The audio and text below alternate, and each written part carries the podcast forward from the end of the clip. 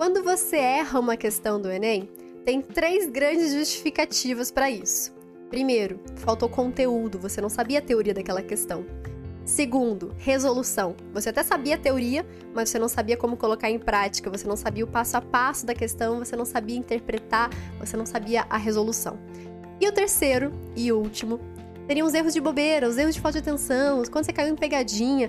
Esse tipo de erro, ele é o erro mais avançado de todos. Eu sei que você se frustra, eu sei que você, sabe, se acha um burro completo por ter errado bobeira, quando na verdade você é a pessoa mais inteligente do mundo.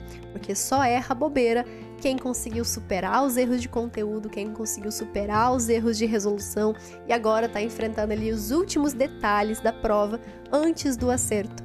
Então, sabe aquela coisa de, nossa, Sara, eu sabia fazer a questão inteira, mas errei uma bobagem? Isso não é motivo de, de, de, te diminuir.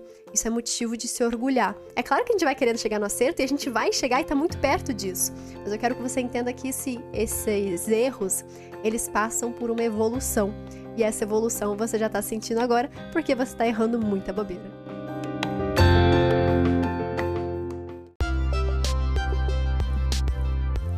Eu sou a Sara Schomayer, médica pelo FRJ e mentora de vestibulandos. Hoje você ouviu mais um episódio do podcast, o podcast do arroba Método Questiona.